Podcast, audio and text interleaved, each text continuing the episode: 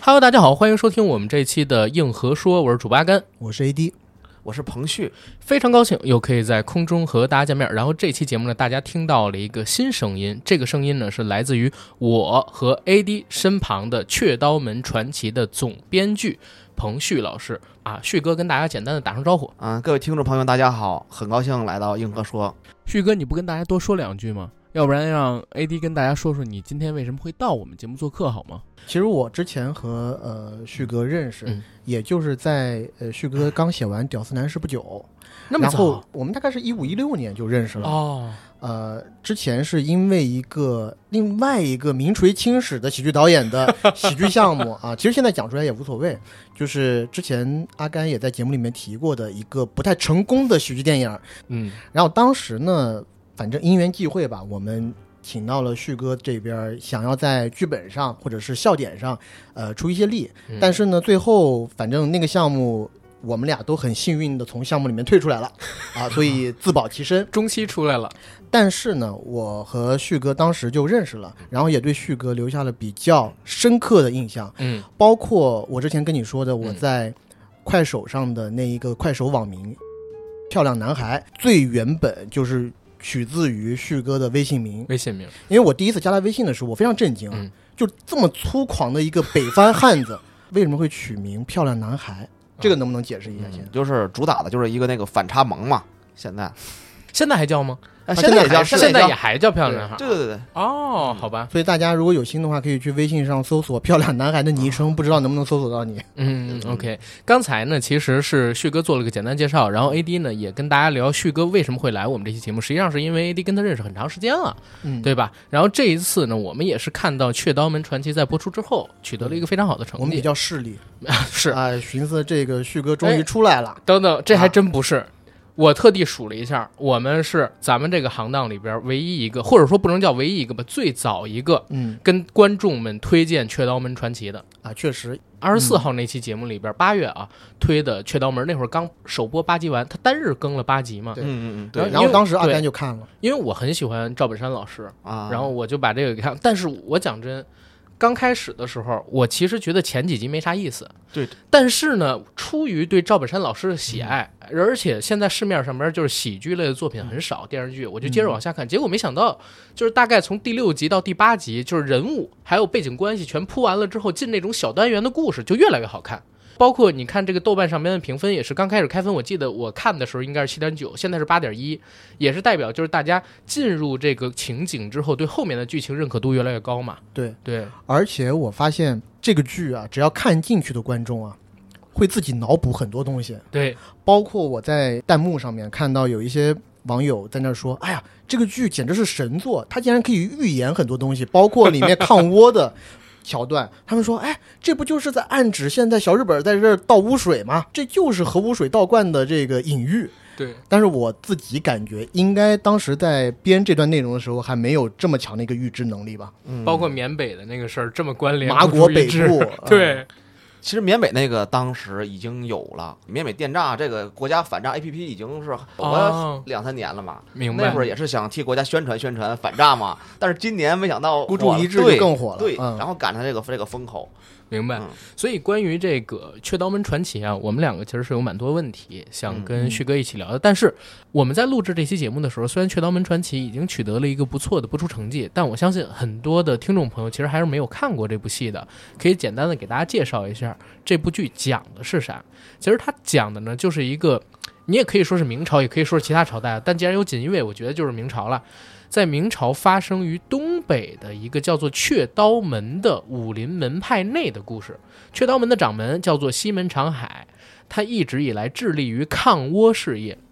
但是因为发现朝廷之中可能有鹰犬和倭寇勾结，所以为了怕自己的这个身份啊被暴露出来，被朝廷追杀，或者说引来比较大的麻烦，就找了自己的。呃孪生哥哥、双胞胎哥哥西门啊嗯常在，西门常在是个厨子，来假扮自己，一直留在雀刀门中安抚朝廷当中那些鹰犬对他的怀疑，做一个幌子，做一幌嗯让他子。们以为他天天就很安稳的在他们门派里管他们这一亩三分地，嗯，不管世事那种感觉。但实际上他一直在外面行侠仗义、抗倭。而西门常在呢，到了雀刀门之后，见到了几个徒弟，这几个徒弟呢，分别是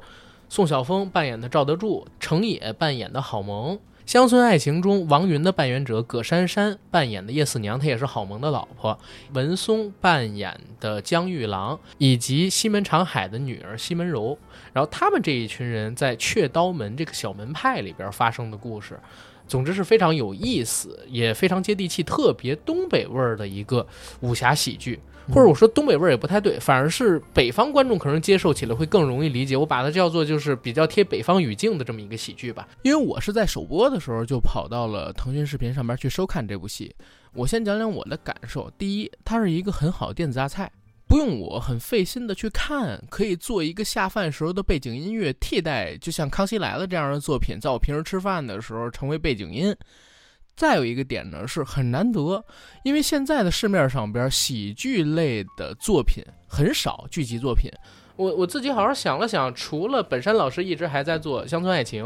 嗯，然后刘老根儿，可能就是这两年在爱奇艺上有一个片子叫《破事儿精英》，但是那个说实话第二季我就没看，第一季我也觉得比较尴尬。雀刀门传奇》它居然会选择一个武侠喜剧，这就更少了。武侠喜剧好像《龙门镖局》之后，就是呃《武林外传》，它这个的编剧宁财神，他新编的一个剧叫《龙门客栈》，是一二一三年的时候出的，之后就好像没有过武侠喜剧了。然后第一个问题，我们先聊一聊，就是网络上边对于《雀刀门传奇》这部剧的评价，在里边我看到有一个特别好玩儿的评区，叫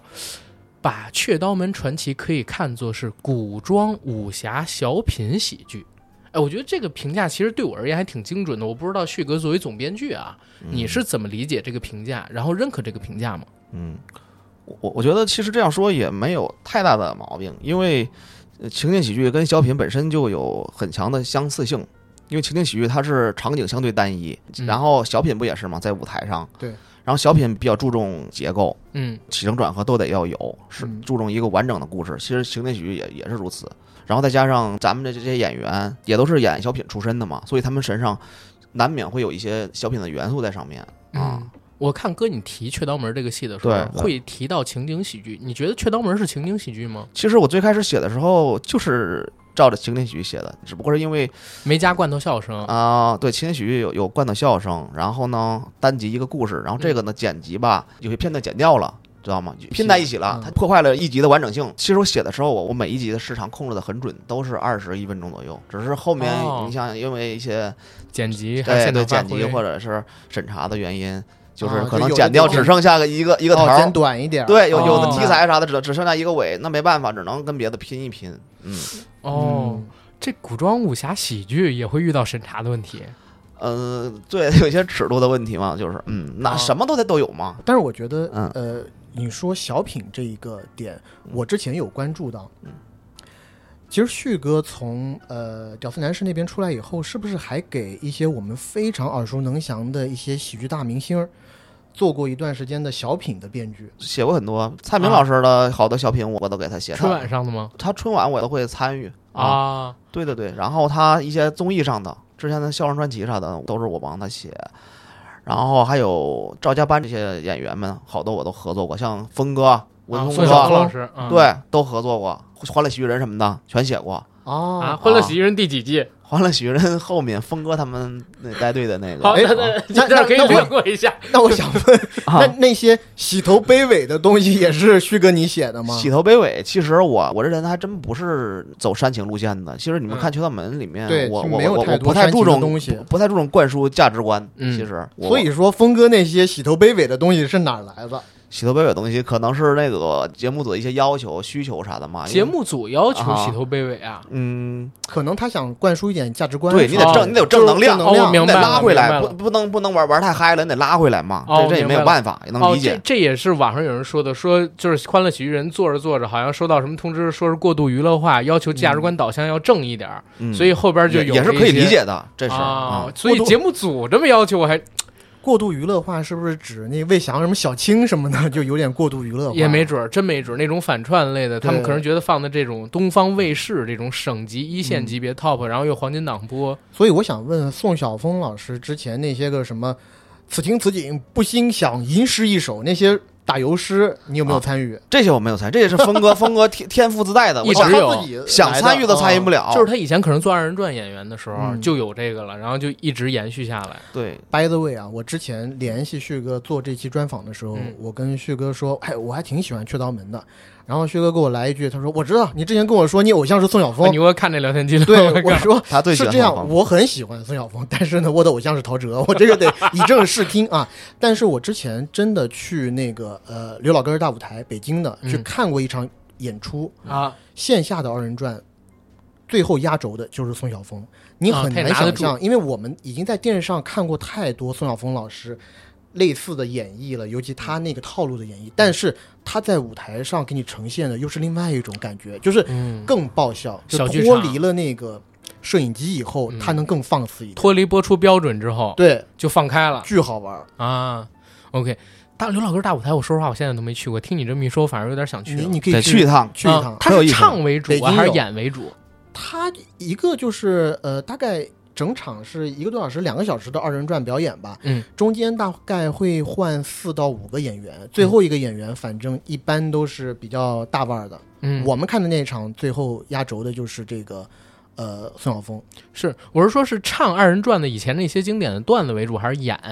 为主？演为主，哦，那可以嗯去，那可以回头找机会去一趟。那我们顺着刚才的往后聊啊，刚才我们提到，就是近些年国内的这种纯喜剧的剧集作品就越来越少，很少有人来做，然后古装武侠喜剧就更少了。所以我其实挺想知道《雀刀门传奇》这个古装武侠喜剧的定位是谁定的，这个概念哪来的？是哥你先写的剧本，然后找的人，还是赵老师他们先有的这个概念，然后来找编剧写剧本，然后为什么会做武侠喜剧？嗯嗯，其实最开始缘起就是因为我之前在综艺上认识一个朋友，他跟那个赵老师他们都很熟，打电话找到我，因为他知道我我酷爱情景喜剧嘛，嗯我老研究这东西。嗯然后他说：“哎，有没有可能给赵老师他们做一个情景喜剧呢？有没有好的思路？”我当时在电话里头没有多想，我说：“要不就做个武侠吧。”哦，这概念是哥你这对儿，来的。啊其实这个特别容易，这个东西甚至某种程度有点草率。当时觉得，我就说做一个类似那个啥呢？嗯、江南七怪版《老友记》，我当时的概念是。江南七怪嗯版《老友友记》。当时啊，嗯我这有也意思也啊我也没有想到赵老师能来，没有奢望赵老师来。嗯嗯我对寻对思对可能派点儿赵三家班的对赵家班的那些可能大家都没见过面的那些演员老师过来演了。然后他说行吧，你就回去构建一下这个梗概。嗯然后我撂电话以后一个小时吧，啊就把这些人物世界观观大对变了一下，这名字啥的已经已经起好了，就是现在这些名字哦，啊，其实是很快的。那初始你设定的这些东西和最后我们看到的有太大的变化吗？呃，基本上没有出入，唯一的变化就是后面加重了杨楚林老师这个曹公公东厂的这个戏份。啊，对杨树林演的那个曹公公，曹对公公，啊，嗯，就是要做一些正向价值观的东西。哦，对对对，家国情怀的东西要增加一些，跟传统喜剧还不一样，就是加一条淡淡的主线，就是抗倭对，抗倭。嗯，其他都差不多，嗯，虽然旭哥说的是这个想法缘起这么的草率啊，嗯但有没有一些更深层次的原因？比如说，你之前就有一些很喜欢的武侠喜剧的电影作品或者电视作品，然后你一直想要复刻。包括我好像在你的朋友圈里看到，你最初是想做一个东北武侠版的《复仇者联盟》，对，这可能得深挖一下你的思想根源了。嗯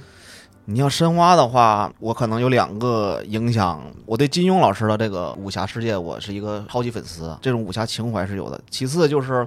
因为大家一提到情景喜剧，就《武林外传》已经过去很久了。其实我自己也是很喜欢嗯，但是我我有时候就想，为什么《武林外传》之后就没有新的情景喜剧了吗？还是想挑战一下，可能有这话说起来可能有一点点的大不了，自量力，但是你作为创作者就要勇于勇于挑战前辈，这个是没毛病的。啊这没毛病，你得有个目标嘛，嗯是不是？那我踢球的向往梅西老师，这是很正常的。嗯我当时就是想也弄一个风格完全不一样的武侠情景喜剧，挑战一下。对，嗯嗯，风格完全不一样，指的是你看他这个风格完全不一样，就很有生活质感的。你看那个大侠呀，大家一提起来，嗯这大侠就是飞来来飞去去嗯打打，对，打打杀杀。其实他们也会吃喝拉有一撒啊些，你儿知女道情吗？长，然对后包括也有一些金钱上面的一些嗯困扰。嗯嗯嗯对我像这部戏里边一直在强调吃饭跟做饭，嗯对，对这个就很生活化。嗯，对，嗯包括那几个徒弟，其实一直想要呃赚一点钱啊，这个嗯钱怎么赚？以嗯前好像在这一部分武侠的小说系统里面，好像很难去对做这些描写。天然有钱，对，这些人好像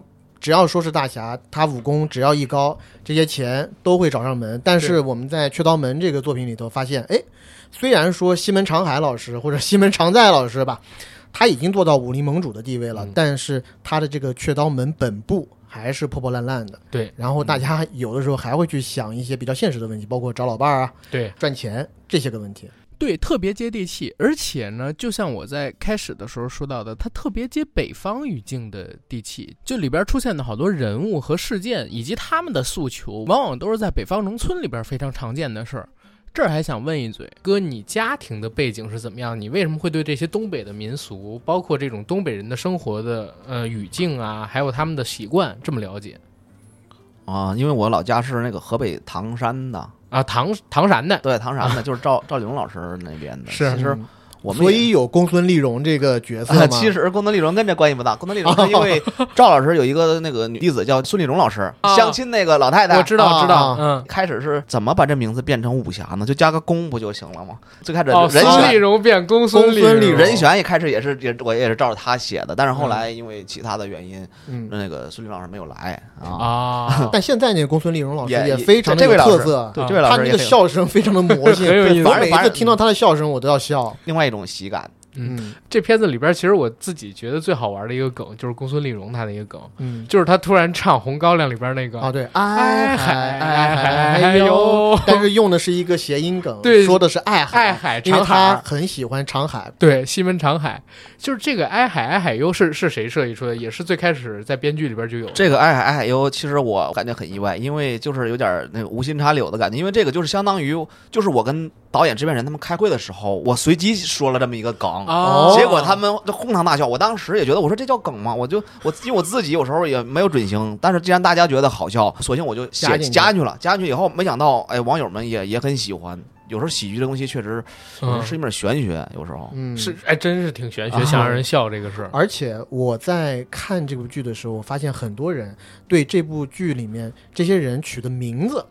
对，说。取名字很有意思对，一般都是一个很高级的复姓，但是后面跟的是非常土的名字，接地气，对吧？西门长海，长海这个名儿是不是在东北特别常见？嗯，长海应该是最常见的。我就虽然不是东北人啊，嗯我我也是做过功课嘛，然后他听起来还很武侠。长空万里。对对，嗯，我自己搜了一下，网友讲啊，东北六零后到七零后的男性叫长海的非常多，而且基本上都是老二，因为他哥哥一般要叫长江。然后东北男孩流行起名长江呢，源自六二版的二角纸币，背面图案是长江大桥，所以开始于六零后到八零后也有这么叫的，但是慢慢的往后就少了。所以我说这个西门长海儿名字，就是因为在当地这名特别常见，而且一般都是叫老二，所以因为西门常在是大哥嘛，嗯，所以就把这个西门老二的名字定成长海。对这个梗啊，作为南方人的我，其实一开始是 get 不到的。嗯就是我虽然也看很多的那种土味视频，在快手或者是抖音上，嗯，然后也看到很多东北人互相叫哎长海啊，怎么怎么样。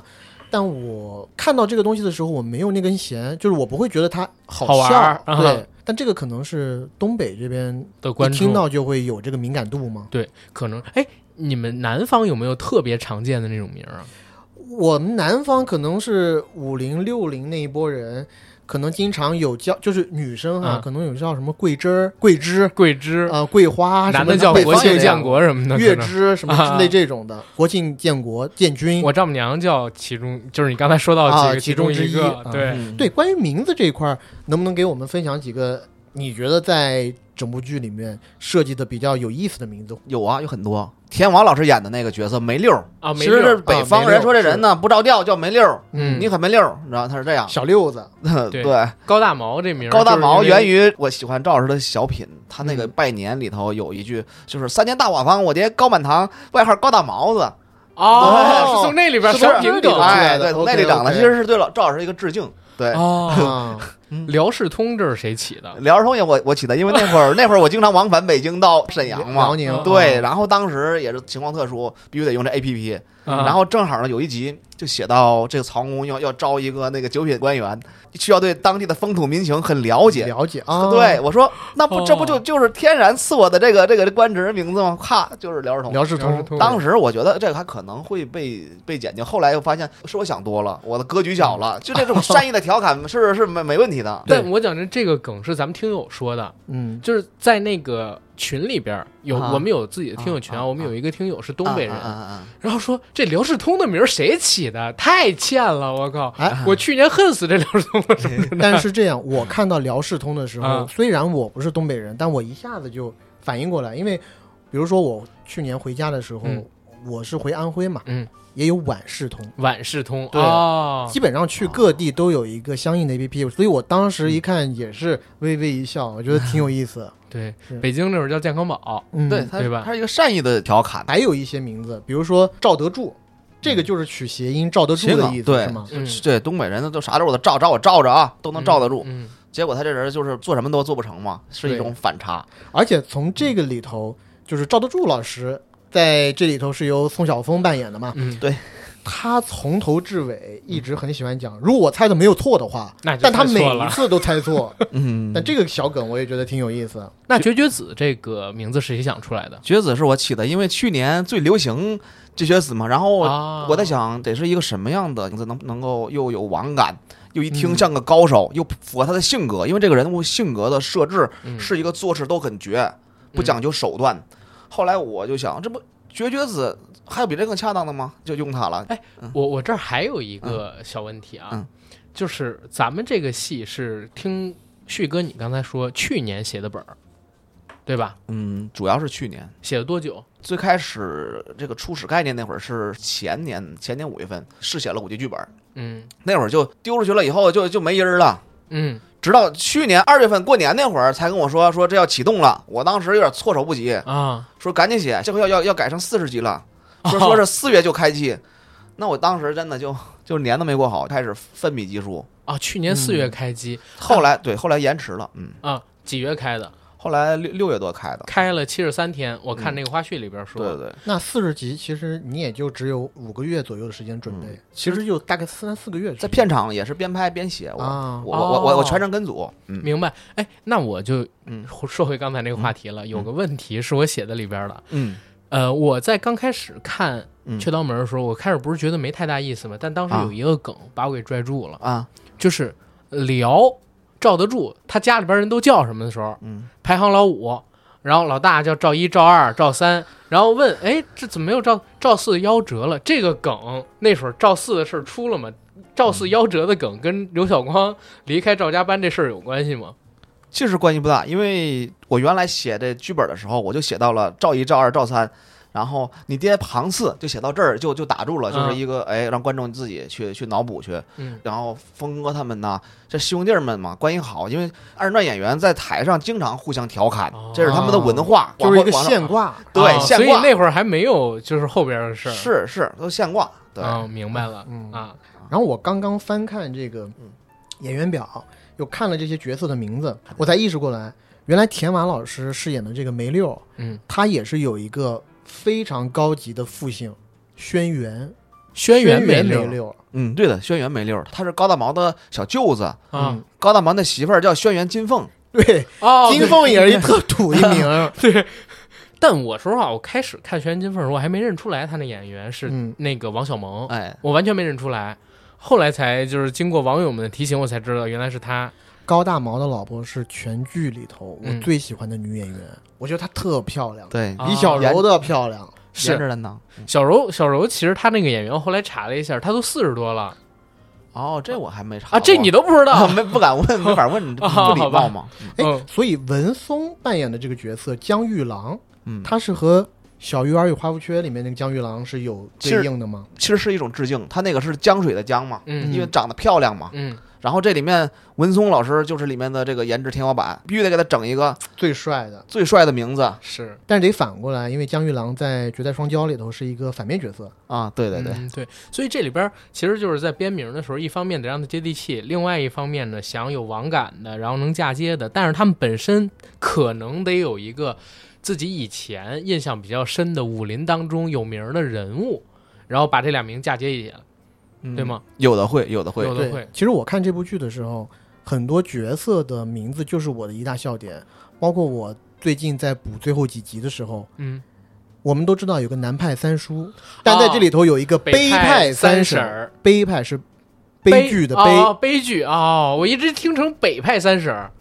那就是完全对应南派三啊婶儿。 其实这是一种对对对写的时候，其实文本是北，但是可能涉及到一些版权问题吧，然后就变成了悲，对对对啊，对悲派嗯，但是也有也有一种一种新的效果啊，对对，挺好玩的。就是我当时听到这个名儿，第一想到的就是南派三叔，嗯，然后再有一个点是啥呢？就是这个人啊，其实就是我们现在这些所谓的自媒体加网络写手，而且还是那种特别无良的营销号自媒体。当时在编的时候，就是为了印这些人，是吗？啊，其实还有一些那些访谈节目的那那些比较有风格的主持人嘛， 伊丽静老师啊对对吧呃哦，对易立这个竞老师，因为哦这他个那大家种自己去品，咄咄逼人的那种劲儿咄咄逼人尖锐啊反正我猜我的啊嗯心里他是对应伊丽静老师的我看这个旭哥在点头啊，没有得罪人的事儿，没有我没有我没有是绝对不会口头承认啊，的。你刚刚瞎了 啊，绝对不会口头承认的啊！不不，我错了啊！这个这对。然后我看呃，这部戏在拍摄的时候有好多的花絮被记录下来，然后在剧播出的时候不是释放出来了吗？嗯，然后我其实看到在片场，本山老师他其实担任的工作好多啊。一方面他是这部戏里边的演员，但是我看花絮他好像又像是表演指导。然后甚至呢，我还看到他有掌机的戏份儿。他在片场到底是怎么样的一个工作状态啊？是什么样的职务啊？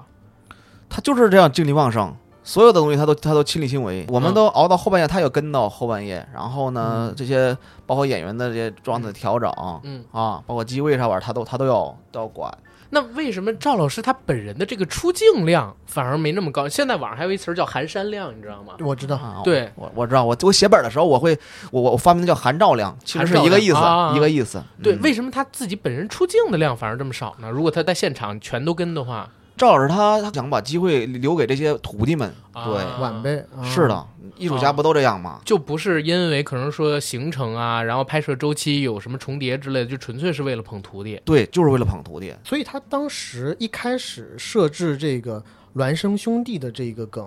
是最开始你就是这么设想的吗？还是聊出来的？其实最开始还真不是孪生兄弟，最开始讲的就是一个屌丝老侠带一帮屌丝新侠。嗯，嗯，后来大家觉得，要是有双胞胎的话，赵老师能能够更挑战一下自己演技，哦一人分饰两角儿，分饰两角儿这样含山量不一下子翻倍了吗？嗯 对。但是我在看西门长海，就是第一集他们在、呃房间里边，他跟西门常在两个人点灯那场戏，我对应的完全就是《一代宗师》里边赵本山当时那个演的那个感觉角色，对他演的就是按那个方向演的，演一个大侠嘛。而且赵本山老师当时还讲了几句，我自己当时看的时候觉得，哎，怎么好像有点颇为矫情的那种对话，嗯，宗师范儿的时候。嗯但是跟他的老弟讲话的时候，因为常在其实是一个厨子，他根本对就不 care 那些个对形而上的给他破东西功，对，一直给他破功。就这一段对话的描写和设计，当时是怎么弄出来这的？段对话就是按我那剧本写的，嗯就是体现兄弟两个性格和价值观的一个反差。极他大的反嗯差。对他在那儿聊这个充满黑暗，他其实聊的是那个啥玩意儿，就是整个时代，对哥哥就只在乎的是这点灯油，就哎这个我觉得可以跟观众再提一下，因为在一开始的时候，两个人是坐在一个黑灯瞎火的屋里，嗯，赵本山老师演的那个一代大侠西门长海。就说了一句，好像是说对，当一个屋子充满黑暗的时候，对就需要一个火苗来照亮他，你知对道吗？然后这时候他的哥哥西门常在就特别心疼他那点灯油，就给吹灭了，对，对啊点一次吹一次，点一次吹一次。对，嗯所以他当时是完全不懂，但是这个剧本的成长线就是西门常在随着跟这些徒弟们，他假扮成西门常海的身份嘛，跟这些徒弟们相处的时间越久，经历的事儿越多，他反而越来越理解这所谓的家国情怀是什么。对对吧？对他最后成长成了一个虽然没有武功，但也愿意背负侠义的一个人。嗯，对，结尾最后一集的时候，他自己说：“我就是那只火苗。”他成为了那个火苗。嗯其实有一个呼应，顺着刚才那个问题问，我还有一个挺好奇的点，就是现在《雀刀门传奇》播完了之后，好多观众啊对这片子里边的打戏其实是挺惊喜的，因为我们也看到，像前两年有一个我特别期待的戏雪中悍刀《行，雪中悍刀行》，因为我是原著的粉丝嘛，可是那个打戏拍的超级烂，嗯，好像是两点五亿的投资，人民币的投资，最后拍出来就是狗屎一样的打戏，全是慢镜。但是《雀刀门传奇》呢，哎，打的像模像样的。我还就想问，这个片子打戏要打的比较实，这个点是在开始的时候谁设定的？然后是编剧写的时候，你就希望他有一个比较写实的，然后打的比较漂亮的打戏呢，还是说等到临拍的时候导演什么的定的？用的是哪些物质团队？嗯，写的期间导演就已经确定了，有两个导演嘛，其中一个导演吴迪导演，他是以前跟徐克老师拍打戏的，哦你看他的风格很徐克，对对对，他自己也是世界武术冠军，他跟那个李连杰老师是一个级别的亲师弟。哦所以啊开始的时候就是已经定好，在写的时候就已经定好，这要有一个比较实的打戏。对对对然后请导演的时候，其实就请的是在相关专业有建树的这种导演对，因为当时你也要做出和《武林外传》的差异来嘛，啊武林外传》里的不从来没有真打，但是这里面对就真打的话，你就跟他不一样了。明《白武林外传》里面最多只有葵花点穴手对和白排底山下倒海，比划两下，对嗯，没有真的打，这里边是有真的打。那里边那个兵器什么的也都是挺考究的，是吧？啊，兵器挺好，就嗯啊，我看还有网友就是专门列雀刀到底是什么刀，嗯，各自用的兵器到底是什么兵器。，对，当时为什么会取雀刀门？嗯，当时我最开始这剧名字叫《象牙门传奇》，跟象象牙牙门山是吧对，致敬象牙山。那后来呢？大家觉得，哎呀，你你好不容易弄一个新的 IP，你还蹭以前的热度，想一个新的吧。然后大家就坐在一起，一起头脑风暴。然后呢，就想听着喜庆点儿，喜鹊不是很喜庆吗？啊，雀刀去，嗯。然后一百度，没有人叫过这个，啊，哎当时叫这个名字的时候，大知家道有都知雀刀道这有个雀刀这个东西嘛，啊，就是当时你们取这个名字的时候，已经了解到是有雀刀这个刀的嘛，没没了解。当时就是觉得觉得好听，就完全叫好听那那的。那就是说，网友们去搜这雀刀到底是什么刀，全都是自己脑补出来的。但后是来吧呢，网上一搜呢，好像还真的有，好像跟那皇帝当年打造的嗯一一个一门兵器，好像是啊哦，歪打正着，哎，歪打正着啊。 明白了。我想知道，就是刚才呃旭哥说，在整个剧的编写的过程当中，有点像这个片头的歌词说“有福之人不用忙，虎了吧唧跑断肠”其实刚才聊到有这个创意跟递过于这个剧本都特别仓促，哎，但是最后呈现的结果挺好的。我想知道，就是具体到片场是一个怎么样的工作状态，然后会不会有很多演员即兴的东西？因为我发现这里边儿基本都是小品演员嘛，嗯，他们舞台的表演经验很多。我自己看的时候也觉得有点舞台剧那方向的感觉，或者说像小品的那种感觉。在现场他们会有很多即兴撞错吗？是怎样一工作状态啊？嗯，其实最开始拍的时候，嗯，大家还是习惯沿用以前的那种演法，像西洋太型那种。但是后来发现，你要是太那个，随性，对你就会容易丢信息。这个剧情是严丝合缝的，嗯，所以以后来慢慢大家也都基本上就按照按照剧情演了。嗯哎，所以你当时在片场的时候是不是特别抓狂？就是他们一随性你就很抓狂。嗯那会儿是那样，那会儿，但是后来因为有粗剪嘛，大家看完以后发现接不上，前后明白不连贯，那就没办法了，就只能收收着点儿。对，但是我在看幕后花絮的时候，有一段我觉得特别好玩，是赵本山老师给宋晓峰扮演的赵德柱示范吊凳儿。嗯，没踩住。哎，嗯没踩住，就是我跟 AD 我们俩经常会拿吊凳儿开玩笑，我们叫综艺摔啊，对吧？叫综艺摔。一个台湾意思啊叫法对嗯但是真的讲真，这个吊凳儿已经被用太多次了，完全不好笑。但我看那个花絮里边，赵本山老师示范了一次，嗯，他是想踩一个板凳儿，但是没踩住，嗯没踩住之后往前倒了两步又站住，我觉得特别好笑。但是宋晓峰老师在表演的时候就没有赵本山那个感觉。这些东西是不是因为嗯哥你也是跟了整个剧组啊？嗯嗯哎呃，我不知道你怎么评价喜剧表演这个事儿。我们俩之前也采访过魏翔，我们俩很喜欢的一个喜剧演员，嗯他就跟我们讲，就是喜剧这个事儿很靠天赋，而且特别的难，稍微差一点点寸劲儿就没有这感觉。嗯我想知道，就是你怎么理解赵本山老师他这个喜剧表演的水平，然后他在现场演戏的时候是什么样的？我特想知道其实我第一次看到赵老师演的时候，我整个人也傻了，我就感觉哪场戏啊？其实还不是赵老师自己演，他是给那个嗯高大毛，就是嗯小宝老师演的高大毛示范，他那眼神一出，我当时整个人就愣在那儿了。我以前觉得天才嘛，用天才来形容赵老师，嗯后来我说这这就这就是神，感觉他每一个毛孔都会演戏。他主要是演哪一场戏的时候呢？就你当时看的时候，那场戏就是小宝有有急顾打手打那个西门长海，赵老师就示范的这个。我当时一看那小眼神儿，你能不能把这个人给我调训一下？就演了这一下子，当时我就震惊了，我觉得我天哪，嗯太到位了。然后小宝老师就模仿赵老师的嗯就模仿，演就法模仿。其实小宝也是天才，但是跟其他天才的区别就是赵老师在另外一个层级上面。就有点像周星驰嗯导戏似的，他得都得给别人先演一遍。嗯就或者是赵能二不也那能样说是宋小宝或者宋晓峰这样的演员，当然非常好啊，但他们的好是好在演他们顺拐的角色的时候，嗯，但是赵老师是可能任何的角色，他一看到那个剧本的时候，他大概可以揣测出那个角色在当下应该有一些什么样的反应，嗯所以他可以去驾驭，给任何人去做一个表演指导。嗯但是比如说宋小宝可能就很难去给文松指导，哎，你这个帅气该怎么演？可能嗯宋小宝只能去最多教教程野或者呃宋晓峰这你这种。话说的，你对好像说 省也跟孙晓峰没有文松演的好似的。呃，不是，就是我啊指的是帅帅的气那个和不是很帅的角色的时候有那种差别，因为他没演过那种。嗯是，但我这儿必须得说一嘴，嗯你这一直在强调文松特别帅，文但是松你在现这个戏里面是非常帅啊的，是，但你就像我女朋友说，就跟《唐伯虎点秋香》里边说，秋香为什么那么动人？他需要有绿绿叶去衬对托春香、嘛嗯夏香、冬香在旁边一站，才显得他特别动人。文松老师也是，他站宋晓峰旁边，站宋小宝旁边，站那个田娃旁边，他肯定太帅了。啊。但我这个要给文松老师说一句，就是啊他其实挺帅的，文松是长得挺帅的。啊，我一直觉得文松是长得挺帅、挺标志的。他只要不演那旭种哥也这么认为吗？我我我感觉他这个戏里面有已经已经有有有点那个黄黄晓明早期的雏形了。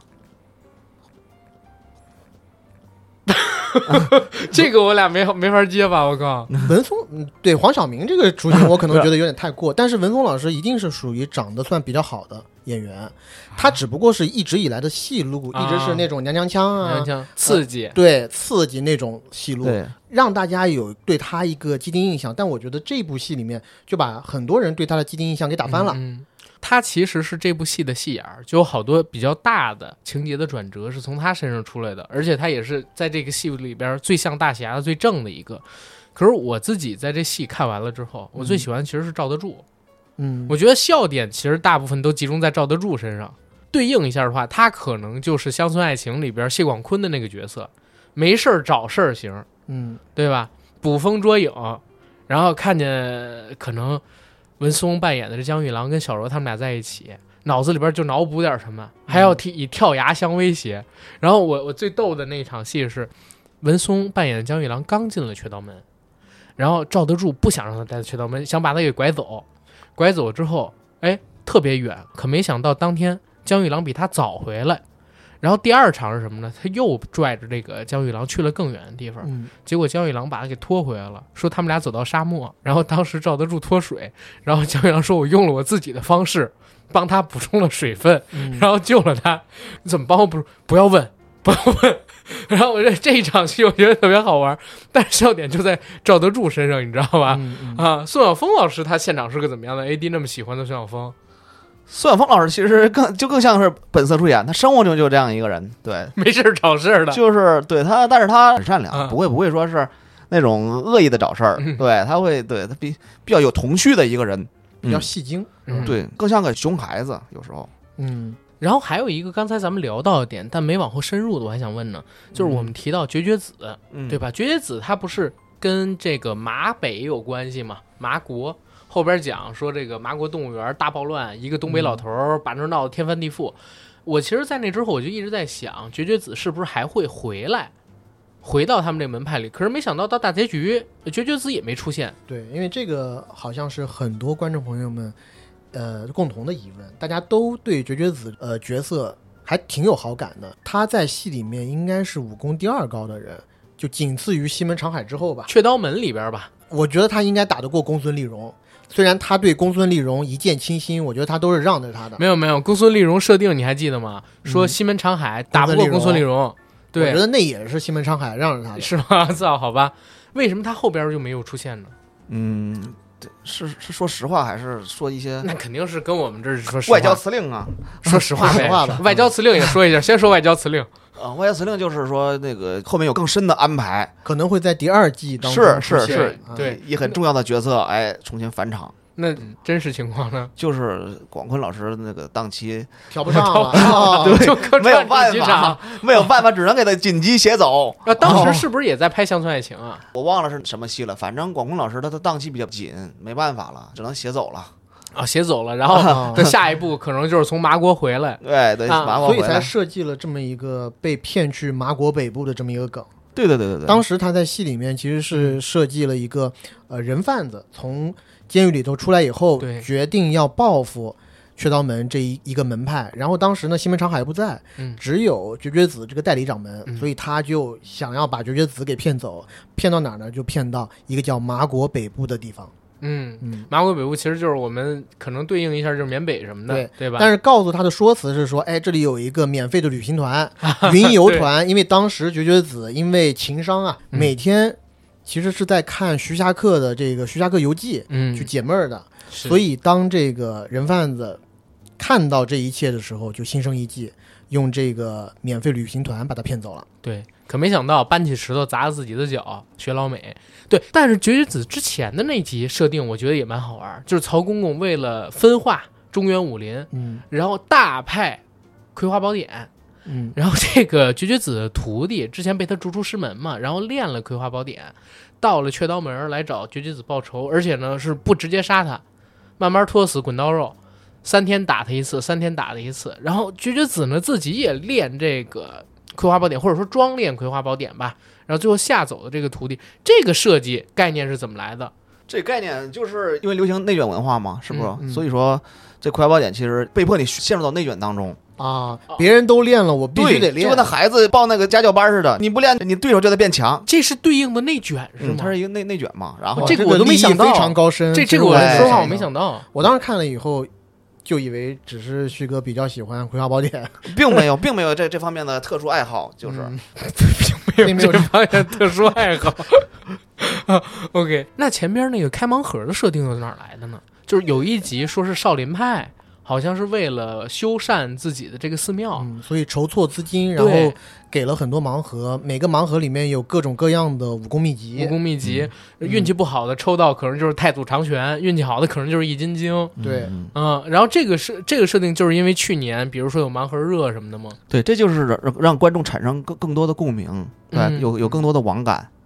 网感是的，是的，啊，OK，那就比如说啊，我我记得这个片子里边，除了像刚才说的开盲盒，除了嗯刚才说的这个马北，嗯，还有看《夜光秘籍》这个故事，嗯对？吧？就这些梗，实际上它是借古说今，把现实生活中发生的事情，然后化成梗，放到这个古装的题材里边去，然后让观众产生一种映射嘛。但开始设计的时候，会有担心观众不接受这种混搭吗？其实混搭这个东西，你想，就像六老师之前说，改编不是胡编，这混搭也不是瞎搭，搭的好那就行。你巴黎时装周啊，那都是混搭呀，啊，上面穿个皮草，下面就就穿个七分裤啊啥的，嗯都是这种混搭的好就行。我我觉得这需要一种感觉，我觉得就是编剧你得像调酒师一样调酒，该放什么酒，不该放什么酒。啊，你不能二锅头跟那个那个九十三号汽油调配，这就没法喝。在这儿来点威士忌，来点龙舌兰，哎，这就美味，是不是？嗯嗯，有 道理？那有想过就是去讽刺什么吗？在写这些东西的时候，高级喜剧就是讽刺啊，从古至今好多文艺作品都是讽刺。比方说，你看刀郎老师的《罗刹海市》，他那个原来不就是蒲松龄老师的《罗刹海市》吗？嗯他讲的就是就是一个叫马季的人儿来到了罗刹国，看到了那边人都都以丑为美，你长得越丑，你做的官儿就越大。 嗯当时的社会现状就是用这种方式去去讽刺一下，其实相通的。我这人也是喜欢抨击这些不符合我们社会主义核心价值观的这些现象。对，嗯所以我在整部戏四十集当中，我最喜欢的大概有两三集，其实都围绕着当时在江湖上的一档大的节目产生。那档大的节目叫《大侠请就位》，啊然后是由这个节目节目组主动找上门儿，找雀刀门的三个徒弟，想要把他们打造成明星。嗯，嗯，然后明星大侠，对，然后后面一集就紧接着这三个人都成明星了，嗯然后三个人都取了艺名，对然后还沾染上了一堆恶习，包括一嘴金骗子。我当时看这个戏的 时孙候，晓觉峰得很笑喷的一点是，呃，程野和孙晓峰两个人这儿怎么说啊？一嘴金骗子倒也算了，然后他们在吃饭的时候还说：“哎呀，这个菜怎么吃啊？你得给我上一点京酱肉丝、嗯啊，得早溜边儿饭喝给我来一点这个豆汁儿和焦圈儿，炒那肝儿才叫地道呢。”这是不是你包括对北京人的这个刻板印象？呃，嗯网其络实北其京实也人，不是，这是这属于还好吧？这个其实 我作为北京人，啊我在听到这个时候就很北京人不会有啥啊，这北不喜欢吗？北京人 啊特别好玩儿好玩儿，啊开玩笑那的。行，对，因为最近几年就他啊嗯，我旁边这一位，嗯天天拿这个网络老北京人的梗跟我这开玩笑， 说我们北京人吃饭得地道，得溜边儿喝什对么，的。但是这个其实不是这几集讽刺的重点。嗯其实你们这几集讽刺的还是不公正的选秀节目嘛，造星文化以及加上嗯造星运动之后生成的那些乱象，包饭圈括儿文松他后面确实有了一大堆粉丝，还那叫里都叫舞迷武迷、武侠迷嘛，嗯或者说武功武迷，功迷。然后武迷抨击这个，抨击那个，然后最后文松饰演的这个大侠杨老二过，他取了个艺名叫杨老二过，对杨乐二反过而被他的粉丝所反噬。就嗯整个这一系列这几集是怎么构思的，然后当时是怎么想的？其实创作本身它就是一个很主观的一个东西，你肯定会夹带点私货是很正常的，是吧？嗯之前呢，我我特别喜欢看选秀节目，嗯，啊，我对我自己支持的学员们打 call 什么的。后来呀，我无意中听说这东西其实都是内定的，你知道吗？你哥你追的是什么选秀呀？这这没法说，青你什么的，呃不是，我是说，是那种偶像艺人的选秀，还是像也也有也有也你唱歌类的也有，啊，或者像还有那一个些对喜剧类的比赛什么的。哦后来呀，我我就知道原来这些东西啊，就都是有他们一套的流程的，我就感觉自己的感情被被欺骗了。被玩弄了。是的，嗯我感觉自己被耍了，嗯感觉遇到了女海王似的那种感觉， ，OK，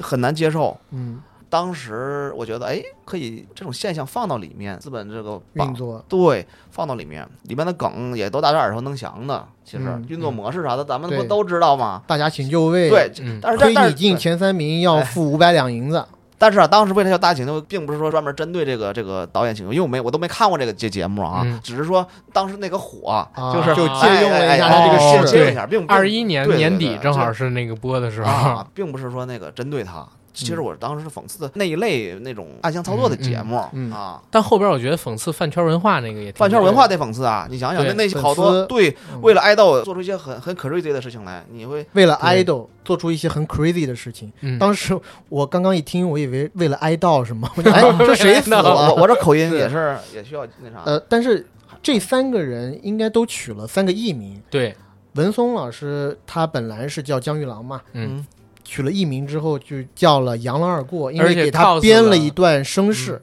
而且 cos 古天乐那版的铁面造型，对，啊铁嗯哦杨面过造型的冒充杨过的，的后代嘛，对，对。然后宋晓峰老师叫的是加勒比德柱，嗯右眼还是左眼嗯，遮了一个黑眼罩，嗯，防冒海盗充，的是加勒比海盗。嗯，加勒比海盗对，嗯，程野老师取了个啥艺名我忘了，程岩老师好像没没取艺名是吧是，就是嗯京片子了，他改成。嗯啊其实这个就是之前说了，我是那个唐山人嘛。赵丽蓉老师之前有个小品叫《如此包装如此啊包如装，此包装啊把那么评包剧装简》，直评太剧难受评剧了。包，他是对 rap 的创始人嘛。对那会儿对，啊，六月六，六月六就那个春季里开花，十四五六他不就是六六我看不清我哎穿大好好绿头的好好唱评戏的，不让好好唱，最后用 rap 的形式包装成了不伦不类，嗯，有点受这个影响，包装自己，啊包装自己过度包装，知道吗？现在这些明星不都好多立立人设什么的吗？立 flag，嗯，对，但杨乐二过是让他学了台湾口音，嗯嗯， 这个是为什么呀对？又跟他们两个做了区隔有点像那个像四大天王那会儿，好多内地人都会去模啊，仿去，模仿台湾口音，啊故意模对仿包台湾括口音内地的很多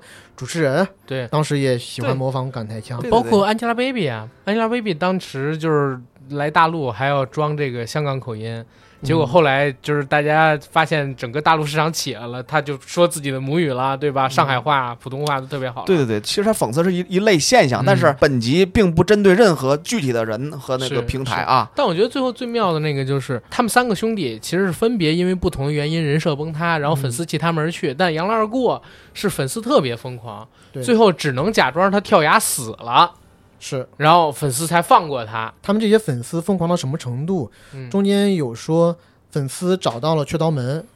西门常在作为杨老二过的师傅，就跟粉丝说：“哎呀，你们这么喜欢杨老二过，你们得爱护他，对嗯咱们不能出去说一些对他不利的啊话。但这时候粉丝疯狂到直接对着雀刀门掌门说：“你算什么东西？你凭什么做他的师傅？我们要求你不能做他的师傅了，让杨老二过把你给逐出师门。我们杨老二过是自学成才，自天觉赋异成才禀。啊是嗯这段你知道吗？正好在上个月，啊这个帝国之战，我不知道哥你有没有看啊？就是 TFBOYS 十周年演唱会，啊，然后那个 TFBOYS 的粉丝举着演唱会现场，他们三个歌手都发了微博说不允许带灯牌儿。嗯，结果你打开他们的评论，你去看置顶第一的都是他们粉丝喊好，送你红海，送你绿海，送你蓝海，就是他们一定要举灯牌去，主子劝都不行，粉丝自己做决定。而且进去之后，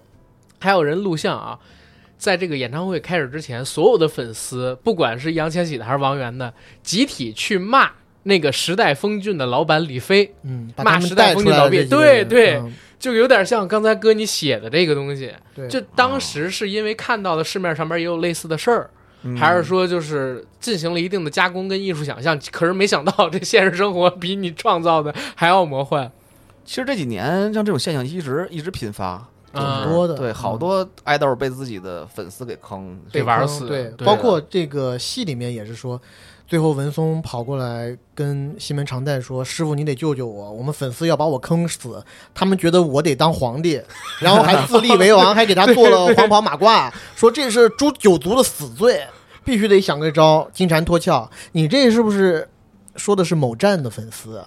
我不知道某这个站，大家大家自己去去品吧。我这个我想是当年攻击紫光阁，说紫光阁是饭馆，然后卖地沟油的啊也那有帮人。好多。 对，当时这个自立为王这个梗你是怎么想的？当时想的就是怎样怎么夸被张自己的粉丝给坑死，而在那个年代，只有这样才能把他坑死，啊，是不？是？其实我说实话，以现在的这些很多疯狂的这些粉丝，其实是做得出来这样事情的，你知道吗？嗯。他们已经失去理智了吗？然后中间还有一集我自己特别喜欢的，嗯就是刚刚其实阿甘也有提到了，就是高大毛扮演的这个不学无术的嗯，天池拜掌门天，池派的掌门，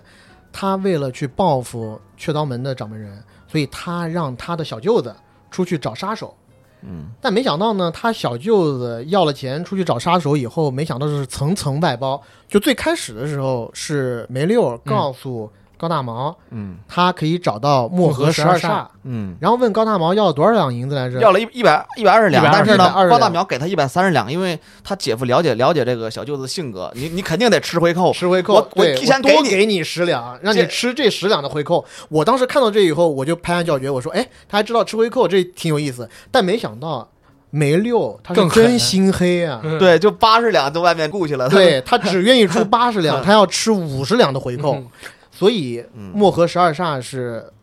要不来的，要不来了他找了一个中间商给他招梅和八杰，啊结果没想到这个二道贩子他还找要切一刀还要切一刀。其实讽刺的就是生活当中嗯这种嗯现象嘛。结果要去找梅和八杰的这个二道贩子，他自己也得吃个回扣，嗯，他没有找梅和八杰。哎嗯他扣了二十两，他又扣二十两，他想去找山村六少。对，对，然后为什么找山村六少？山村六少这个是怎么个来历？东北有一句土话“山吹六哨”，就是山讲吹六少，嗯嗯指的什么意思嗯，？三吹六哨，三三吹吹六少哨嗯，三吹六哨就是胡说八道，不靠谱，买嘴跑火车。啊。啊，然后这是六十两，哎，所以这三道贩子他也要吃回扣，嗯吞了三十两，最后找了柯镇恶的后人，是嗯三个瞎子。嗯，他们这个组合叫啥？叫那柯家三兄弟，柯龙、柯虎和柯豹。哦，龙虎豹，但是他这个呀，就是其实懂得遗传学的人呢，一眼就知道这冒充的，因为柯镇恶那个眼睛啊是后天瞎的，后天瞎的是他不可能遗传的。是 但他们这个是三胞胎， 哎，所以对只是借用了柯镇恶的这个名字。是的，套牌的。嗯，玩的，然后这三个瞎子出去找西门长海，嗯，去执行任务，但没想到弄巧成拙。弄巧成拙把高大毛给打了，就是相当于这个小宝老师饰演的高大毛自己花钱把自己给揍了，嗯，然后是自己还花钱把事儿给平事儿。我还有一个很喜欢，就是长白山论剑。嗯，啊，《长白山论剑》那个片段也蛮有意思，因为我们其实看武侠小说啊，往往都会有这样一华个山章论节。剑，华山论剑、嗯决战光明顶什么的，就是一群武林高手各大门派，然后聚集到某一个场合，然后大家来比试。那个时候往往就是主角扬名立万的时候，嗯，对吧？可是呢，这一次长白山论剑，西门长海他其实是西门常在装的，他不会武功，嗯，然后带着自己的徒弟上去，然后最后呢是曹公公，因为他勾结倭寇嘛，他嗯派了这个东瀛的忍者化身到天池门里边去，就是为了把西门长海给搞死。可是没想到西门常在扮演的西门长海真的上了擂台，打到决赛的时候，嗯对方这些东瀛武者刚起影分身，啪，西门长海本尊出来了，也装会影分身，把对方给打死了。于是雀刀门就拿到了武林盟主的这个位置。这一桥段是整个怎么设计出来的？对，嗯首先那个长白山论剑，嗯然后包括参加这个论剑的那几大门派，因为除了呃天池派，嗯，还有这个雀刀门，还有还有独孤其他派什几么的个挺搞笑的门派，这都是怎么想的？包括这个倭寇到最后在擂台上也使用了影分身之术，这些都是怎么选取的，然后怎么构想的？嗯嗯嗯，首先讲的这个长白山论剑的缘起，刚才也说了，就想做出不同于以往的这种武侠情景喜剧来，咱们这个就得加一场展现他们的打斗，因为咱们这导演老师他是擅长这个，你得给他一个炫技的一集啊，嗯，，对，就想到然后了，白请了，对，不然是节目组钱白花了。然后就是说设计一个类似咱们印象当中的那个华顺剑，是吧？嗯，咱们做个低配版的华顺剑吧，那就叫长白山论剑，就这么定了。刚好也是刚东好也北是那边的对呃这个，然后你看那里的名那些门派起的名字呀，也都是就地取材，什么棋盘山派，因为我们那个拍摄住的那宾馆就在棋盘山，哦，棋盘山啊，对，好，多都是这样起的，对对对。然后呢，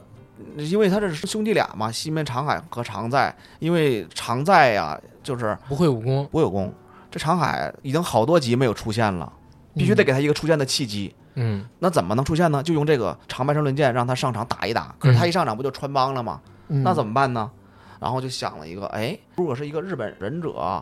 上台，他使用分身术，然后这边也假如用分身术，以彼之道还施彼身的话，这不就哎合理了吗？嗯对，啊就是当时就这么想的，其实一个小时都不到就完成了啊。那有一个问题啊，我刚才其实听哥你讲了好多，就是怎么设计这些段子的啊故事，我啊我还真的挺想问，就你是平时怎么写故事的？因为我是这样，我平时嗯要写东西的话，我一般会先写一大纲，好啊，就是大纲里边是有什么， 好， 这这他是给你相声给予肯说定相的声对嗯我我一般会先写一大纲，就是这大纲里边先把人物的名字先写上，嗯然后我会在人物的名字上边呢写一些具体点的人物的设定，嗯，他会什么有什么，嗯，然后呢，在这个人物写完了之后，我会写几个这个剧里边要有的概念，嗯嗯要有的内容，具体的几个点，然后这几个点写完了之后呢。我差不多这个大纲就先出来了，这是最初始的概念的那个大嗯纲，然后再顺着我写的这几个人物跟这几个点发散的往外去包故事。嗯你是怎么写的？是像这样吗？还是有其他的方法？其实咱俩有有点类似，我会先也是先想出几个点来，嗯，对先想点，然后再围绕这几个点补故事。嗯转折点，对，一二三四五六七，比方说会想十几个点，可能几个字，关键字，啪啪啪啪，从头到尾列出来，逐一去扩展。嗯先想整个的脉络。刚才咱们说那个故人打自己，嗯，开始就想到这个个字儿，小宝故故人打了自己，，但是怎么打了自己呢？你再给他开始展开，哎，层层吃回扣，啊最后找了看不见的人儿，看不见的这帮人怎么能够把小宝当成长海打呢？你在设计是这样的，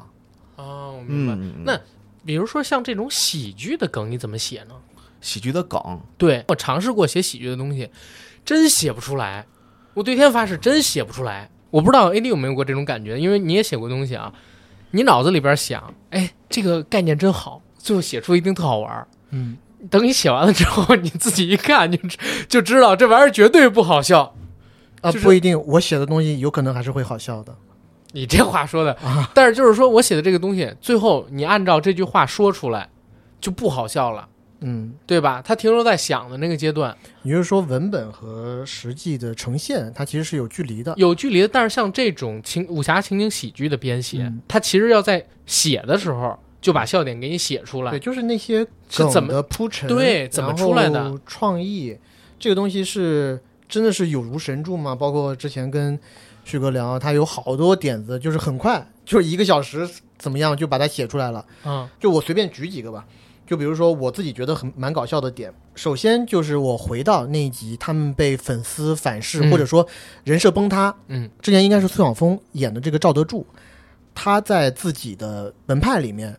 跟叶四娘还是谁嗯说，他之前有一次帮师傅吸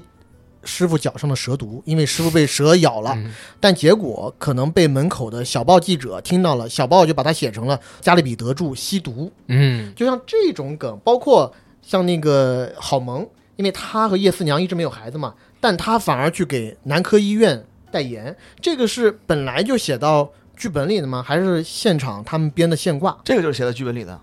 哎呦。包括你你说两个全是，啊？嗯你你这么一说，那你不就是所有笑点都是你写的？并不这部剧呃的你你成你功你比不你是百分之九十九那不的是，因为你问你问到功了劳你你问到这两个，其实这我甚至可以打开剧本让你看一眼。啊，那我再问你几个，嗯因为我一边看我也记了很多的这个、我自己感觉有意思的点啊，嗯我忘了是郝萌还是赵德树，嗯，他跟别人飞鸽传书，然后叶四娘问他你写的啥呀？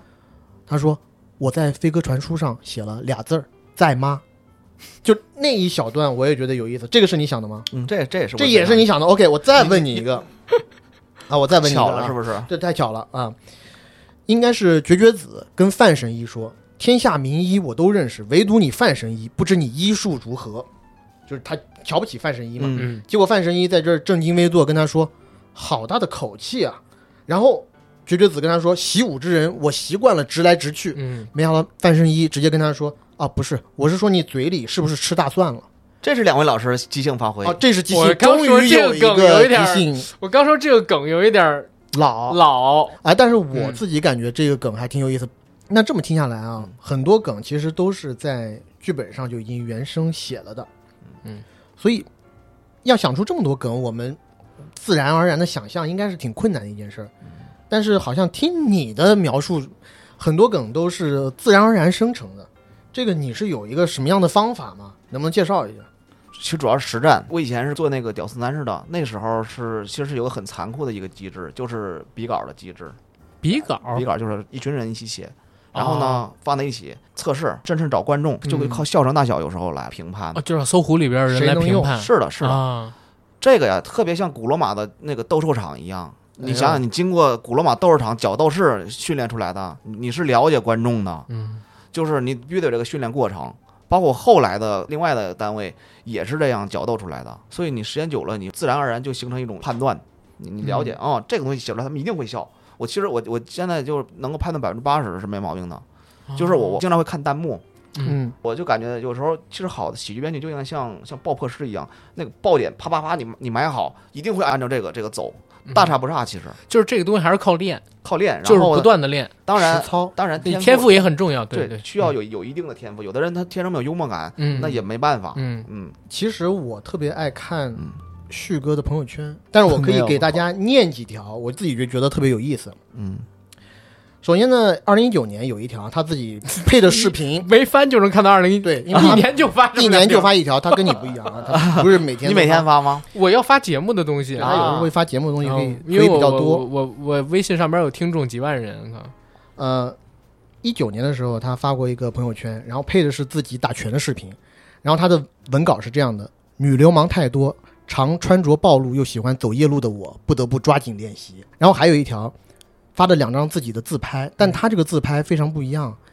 他是拍着镜子里的自己，而镜子里的自己呢，他的手机又是举在背后的。他配的文案是：男人认真学习的样子最迷人，情不自禁掏出手机，趁自己不注意偷拍自己。你得配的图，对是他配的图。然后他很早很早的一条朋友圈，他发了一个自己健身的图，其实他的躯体是非常的健美的，啊跟现在的他完全是两样。啊，他之前是有很多肌肉的啊，但他自己配的文稿就是无意间又窥见自己镜中羸弱的躯体，不争气的泪水滚滚流下。就他的朋友圈是这种风格的，啊你从他明白朋友圈里明白面就可以看出，他是个非常非常有意思的人。怪不得一年只发一条，想破脑子了吧都 得，憋其实呢，不是每年就憋这几其实我个不打是招，因为我觉得念这几个都是都是五年以前的，因为我现在有有新的认知，觉得嗯不应该在朋友圈里面展现太多自己的生活。是，的，嗯，啊，为什么呢？其实大家并不是很关注你的。那我关注你啊，我每条朋友圈都给你点 赞对，我经常听 一年发一条，没有人没有人 care 你，你发什么其实不重要。 这点我还真的特别佩服，就是 AD，嗯，因为我们俩微信上边的人都很多，我是一个不太看朋友圈的人，嗯，但他你知道吗？他真的会看，我真的要看朋友圈啊。对啊，然后我们有朋友，比如说结婚生孩子了，他告诉我，我说啊，没没人通知我，他说他发的朋友圈，嗯然后我才知道，就是他居然会每天看朋友圈，啊我这首先我跟嗯你的朋友圈。或者说微信的功能不太一样，嗯因为你里面有太多不认识的人、陌生人，啊虽然是听友，是但是不认识。但我的朋友圈里面呢，有很多，比如说是行业前辈、是呃同行，或者是同事，甚至是朋友。对你有的时候迫于交情，现在有很多不就是朋友圈之交嘛，嗯所以你就要经常点赞之交对对然后我要是不看旭哥的朋友圈，我也不知道旭哥竟然已经是雀刀门的总编 剧了。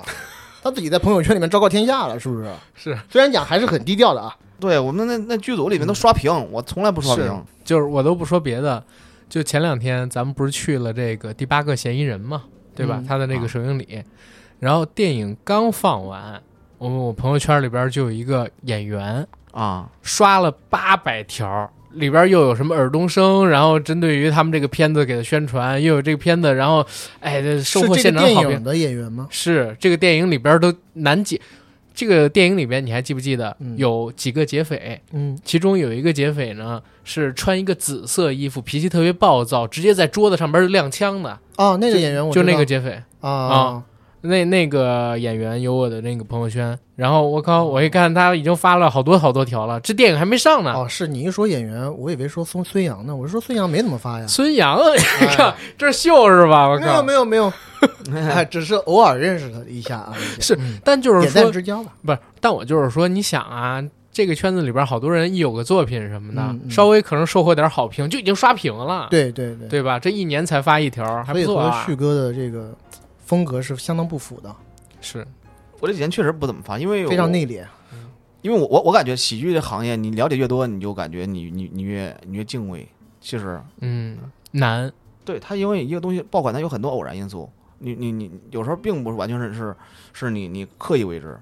嗯对啊对就是天时地利撞上了。对的对的。但是我感觉好像，我先不说雀刀门啊，我一说嗯赵家班，嗯赵家班真的年年有爆款。咱们现在提到乡村爱情，嗯乡村爱情可能像我们节目里边听众现在看的人不太多，嗯嗯嗯，但是乡村爱情每年播，你看它在这优酷上边的热度值，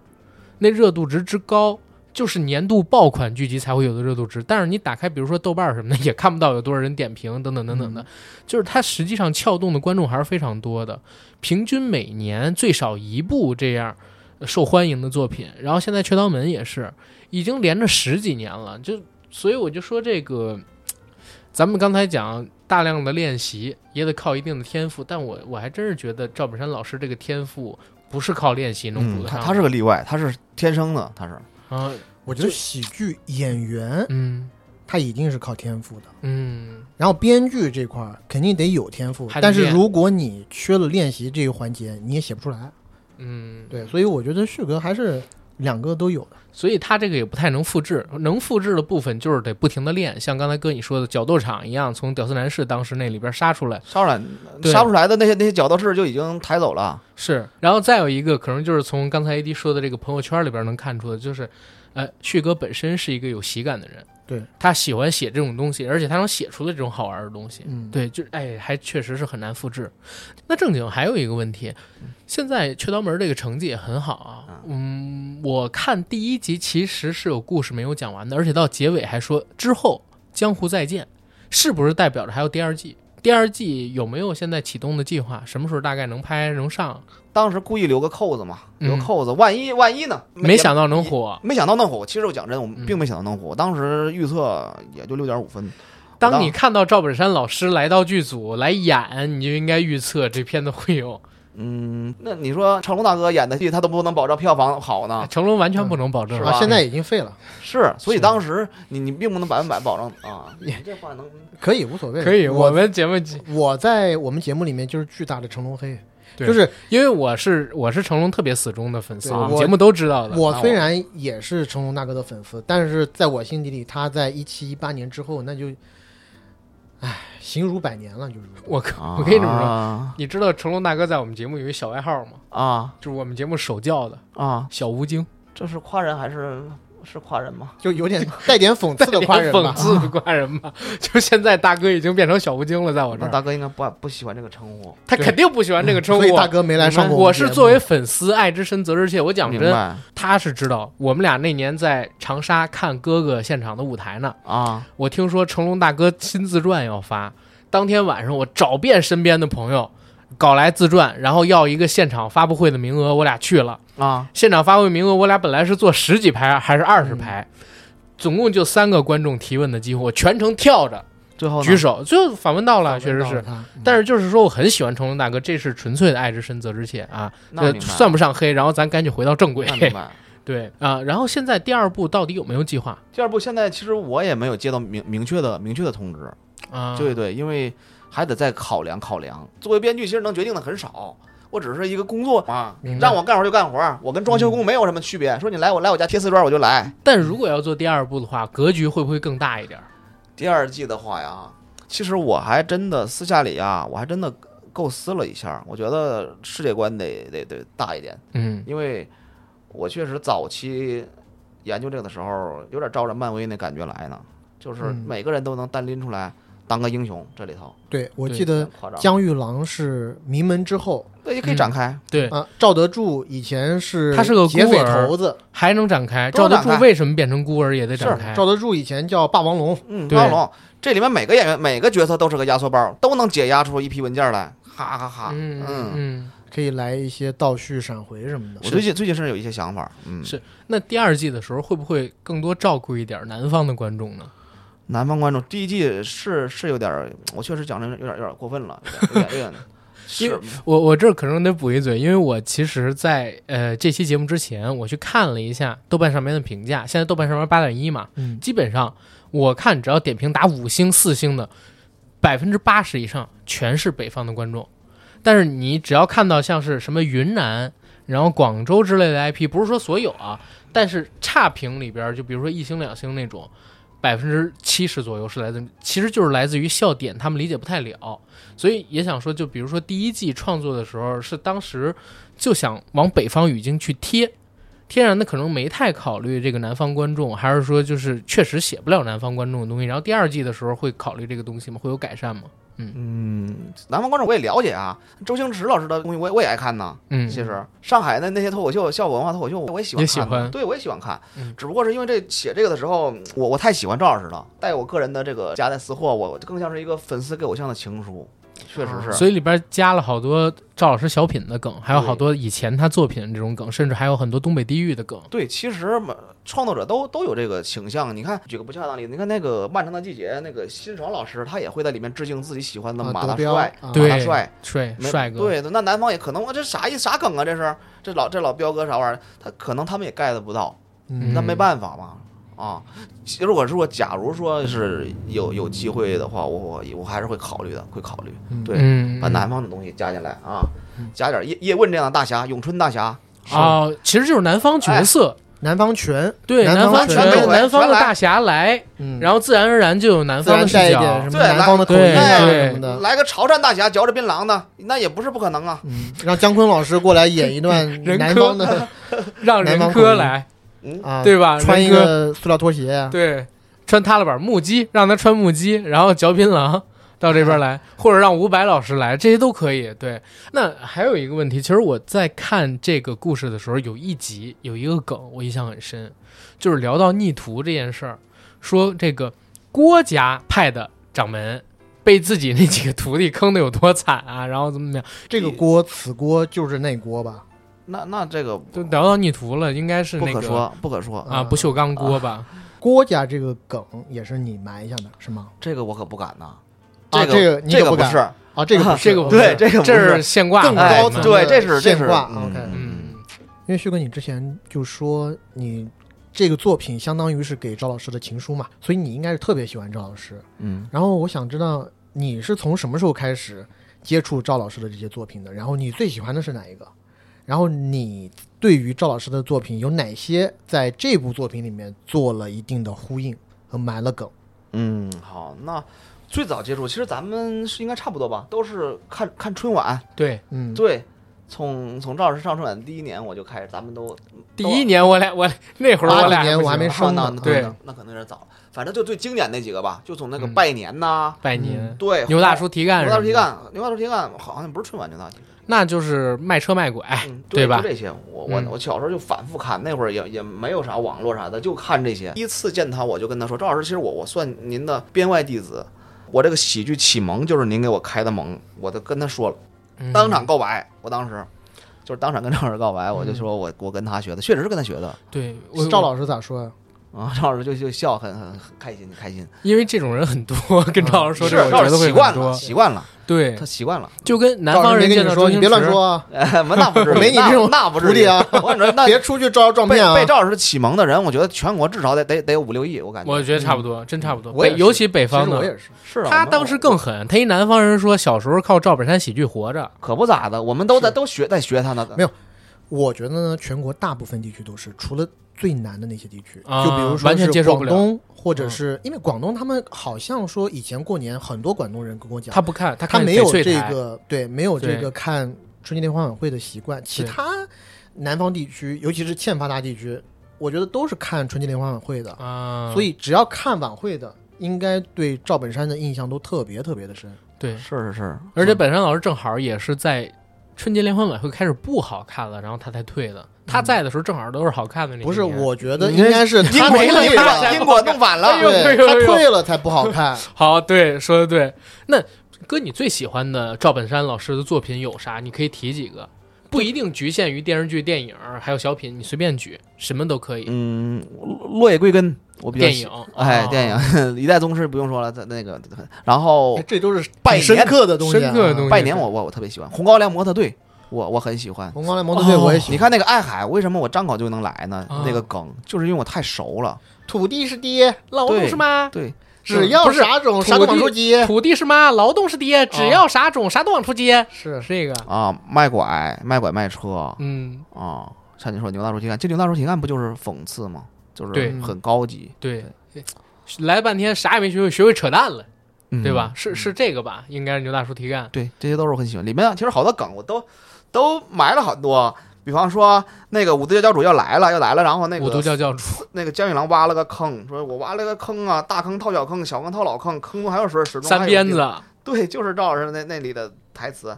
还有说他们那个挖了一个头盖骨卖了，说这玩意儿能能治那个股骨头坏死。嗯然后那个苏远峰说满大街都是腿腿好的，卖给谁去？其实就是啊，就哦卖拐卖卖拐，拐开始跟高秀敏的那个对啊就是他会很巧我巧妙的嵌进来，不能生硬的那个愣愣对愣愣给 Q，出一段，那不行。这些我们在看的时候觉得是彩蛋，因为我们对那些小品这都里埋了熟很。多这样的彩蛋。嗯还有什么？你再来可几以个跟我们再说，来几你个觉得自己挺啊，完你美刚才不最说好的高高大毛吗？那不是高啊大毛？是高大毛，那也是一个。对对对。再说一个，再再说说一，个，那个那个丽蓉给了他一个鹦鹉，嗯，鹦鹉后来他他用他那个飞走了之后，他用一个鸡染成色儿了冒充鹦嗯鹉，嗯然后最那后鸡是鹰啊，呃那个是撞上了吗？哦，没什什撞上什么了，我都不知道啊啊。撞上那个跟那 嗨歌词儿撞上了啊，嗨嘛。嗯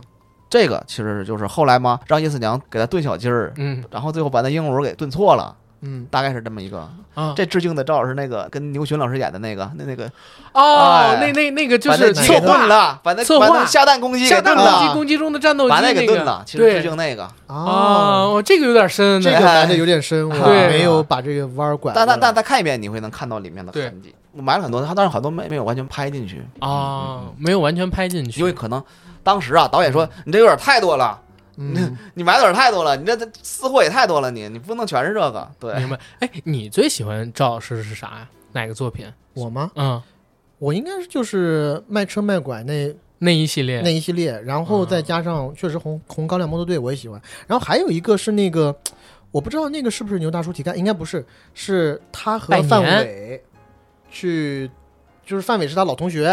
哦，然后我知道范伟跟他说同学会，同对学同学同学会会，对范伟跟他说背带裤是怎么事儿，你知道吗？对，然后结尾老赵特有钱，对，嗯是老当赵地知的道那个富豪，还娶了那个小学同学 对挺有对意其思实啊他那一系列我都对非常喜欢，包括啊心病啊 什么，新庙。我的心啊， 我也这哇哇凉哇凉哇凉凉的的，对，对这个都特别喜欢。我自己最喜欢的是那个赵老师，昨天、今天、明天啊，啊，那个系列就是他和崔永元那两部，崔永元、宋丹丹那几个。对、嗯其实后边的策划也能算到那里边去，是还有火炬手也，但我就没把那算里边去了。就是小崔说事儿跟那嗯小个崔啊，几年没见，听说抑郁啦，对呀、嗯听说你抑郁了，从那时候就抑郁到现在都没好呢。想过去思今朝，我此起彼伏，于是乎我有了个大胆的想法，我想写本书。哎呀，这童年多美好的回忆我啊嗯其！实咋的？跟到赵本山老师挂钩的很多作品都是我们的童年回忆了，真的，真的，包括在看这部剧的时候，很多人弹幕里面就刷嘛啊嗯，赵本山老师出来了。然后，呃，因为这部剧在腾讯视频上看，有一些人如果提前看结局的话，是不是要给个十八块钱啊还是什么是的？是，然后，因为我是最超前近点播那会儿，补的很多集嘛，那些超前点播的人就在下面刷说，嗯剧透，呃，也不是剧透，说花十八块钱把这几年没看的那个春节联欢晚会补 上，其实也值了。是是，他这个观众缘真的是无敌，因为就是从小看着他们长大的。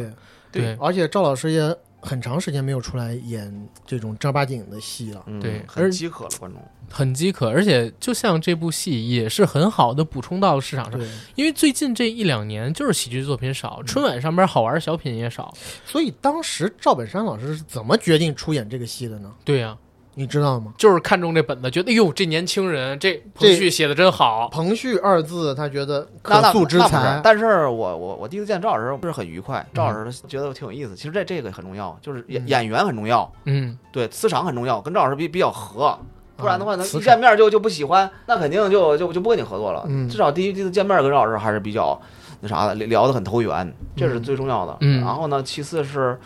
这角色适合他，因为就是苗儿他写的呀，当然适合他了。赵老师一看，哎，这师傅确实像像他自己，因为我我量体裁一做的，虽然我当时没有奢望赵老师能够来演，确实是瞄着他写的。啊，所以所赵以这赵点老师可能把他打动了。嗯，赵老师说，哎呦，这个角色这师傅很适合我。嗯，所以本山传媒是不是一看说也没人能演这个角色呀？那啊那只有赵老师那是出山，肯定是可呃赵本山老师先看本子才能给别人看，我觉得他们那个本山传媒得是这种体系给赵老师念啊，哦，先给赵老师哦老给赵老师念一念，那可以对理解，可以理解，一派掌门比较幸运，其实还是缘分，缘分到了。嗯嗯，嗯，但其实也是，现在赵老师只演自己这个公司的本子，也不演外边的戏了，对吧？嗯，基本上是这样。啊，哦他吓我一。跳！我看哥你眼神一转，我以为有有大招，赵老师憋着准备要他是没上呢。有，赵老师其实准确来说他已经不演戏了，嗯，他已经真不演退休，真的退休，退休了。赵老师已经，嗯，所以这部戏也是喜欢赵本山老师，但是多年没看过赵老师的人，一个重逢赵老师的机会嘛，嗯对吧因为在《乡村爱情》里面，其实本山老师也不出来了嘛。很少现在出，真的很少出。对，而且我嗯看《乡村爱情》其实已经有点疲态了，包括对因为《乡村爱情》一二我还是看过的，到后面什么交响曲啊那些，是，我说实话我是已经看不了了。现在只有李荣浩还在看了，？就他那里啊是吗 李荣浩特别爱看。啊，就他林那更新个集啊，它里面的信息量太少了。对，我恨不得要给三倍速、四倍、三倍速，有的时候我都嫌慢。哎，这儿就说到一好玩的事儿，就是我发现《乡村爱情》有一特别牛逼的点，就是你看第五季的第十三集，然后你中间没看，然后看第十三季的第六集，你觉得没问题，剧情还是连贯的，就是就是左右家长里短这点事儿，然后这谢广坤找事儿。刘能找事儿，赵四找事儿，就无外乎这点事儿，没有任何其他关系。但反而像《雀刀门》这种，它可能还是要有一个隐隐的主线往下走，否则的话就很难就是持续下去嘛，对吧？毕竟它有一个架空，还有一个武林门派这样的一个概念在，它不像那种家长里短的，所以其实剧本写起来更难呢。也像 A D 说的《乡村爱情》，这么一直搞就开始有点疲态，大家有点看厌烦，一直不换套路。赵老师这个时候其实也是想做一个新 IP，我觉得这也是《雀刀门传奇》这个戏能在这个时间段被拍出来的，嗯，对吧？一个原因。那所以在嗯这个说得很戏对之前，呃，旭哥，你有合作过其他赵家班的这些演员吗？然后或者你有很喜欢的这些演员吗？嗯，就是咱除们了本山老师啊，哦，我知道咱们之前不是那个说那宋晓峰峰对峰哥、啊除了宋晓峰文松老师也也也合作过，也合作过，也也合作是过在《欢乐喜剧人》里面吗？嗯，也是欢乐喜剧人也合啊，作过。那还好，嗯那会儿还第第二季、第三季还挺好看的。嗯，小宝老师之前也也也也合作过，在《屌丝也男合士作》过《屌丝男士》小宝老师不演过吗？啊。哦哦，对对对，有那么一两集。嗯那个时候，孙小宝老师是刚凭借《相亲火》，嗯嗯嗯嗯，对哎，有一个问题，比如说之后啊，咱们不说这个缺刀门了，就是旭哥，你有没有考虑过跟赵家班的其他人合作，然后再做一些戏，比如说电影或者电视剧？可以，我这次啊，通过这个戏，我就发现，就是好多那些老师演技都惊到我了。你明白嗯，杨树林老师，我就之前没想到演公公演的这么好，我都怀疑他他会他专他门是真的，他是他练确过实《葵是花宝典专》，门腌确实哪了哪天我去厕所里给自我己观察腌一下，我都 想啊， 演的太好是真着的了还。是还有怎那么着王公王小虎老师演的也啊也也都是很好，是，就包括那那些好多配角啊，虽然可能就出来一集甚至一场戏，嗯，不输专业的那些那些明星，是我觉得，非常愿意跟这些老师合作啊，嗯，就看是他们的需求。嗯是我，我其实觉得他们现在应该多做一点东西，而对不能仅仅局限在本山可传以媒跟了。宋小宝老师合作一下，他之对前不是拍了那个《发财日记》发财日吗记，对那个片子，那个网大，我俩还聊过了，都还挺喜欢，我俩觉得就是，首先是特别有诚意，嗯就是他，嗯因为我们也看过，比如说《猛虫过江》，呃，沈阳老师他做的那个作品，然后我们也看过常远老师演的一些作品。我自己是觉得，就《发财日记》，当时上这个网上网啊上流媒体。挺亏的，当时要是跟常远老师某部片子去做一下拼一竞拼争，啊对，票房哦肯定比那好，因为那片子虽然就是你会觉得有点老土啊，但它是好笑的，而且很真诚。现在豆瓣上面也有六点多分吧，所以，呃，我是在想，其实宋家班好多人喜剧这个东西确实赵家班啊好，多呃说说错了，宋家 你班这让了。让宝儿哥听完 差点冷汗疯了冷汗靠流下来了。是是是，我就说赵家班这些演员，因为常年在舞台上边，你不管是演《二人转》还是演小品也好，嗯，有大量的这种舞台功底。其实你说麻花能起来，不也是因为他们大量的舞台功底，这些对演员出来了吗？其实赵家班也是一样的，这些演员把自己的这个舞台表演的喜剧功底放到我说电影、电视剧这样市场都挺好，但是就缺好剧本嘛，嗯。缺好剧本，缺好因为导我演。自己是发现孙晓峰老师接了很多网大，而网大呢好像都是什么中彩票啊，然后或者是什么财神附对对体对，啊，这酒个那神个什的么的，酒神就是呃那些剧本都非常的粗糙。对其实我觉得是反而是在消耗他们的这种名气，对，应该沉下心来啊，找旭哥 对，哎那我不敢当，有很多优秀优秀研究老师。研究几个剧本。对，或者说哪怕不做电影，做一点小成本的短的剧集，我觉得都挺好。就像《雀刀门》这样，或者比《雀刀门》更短的，对吧？对《雀刀门》你要按正常的，就是我们长期印象当中四十多分钟时长也才二十集嘛，嗯，对不对？行，我们节目录到这儿呢，差不多也快结束了。但是有一个我跟 AD 之前商量好的环节， 啊在这儿呢，想让旭哥，呃，你挑战一下。我们两个呀，就是搜集了一下豆瓣上边的一些差评，对，想让你作为总编剧做回应，你敢吗？我就喜欢这个，啊等着等着等着，好，操好，行，太你要好是受了，得了吗？不是没问题你要你要觉得不 OK，我就这段儿咱删掉，直接收尾。嗯，没问题。我啊我就我就喜欢这个，而且我而且我觉得你们你们很不容易，因为从里面搜集差评是件很难的事儿，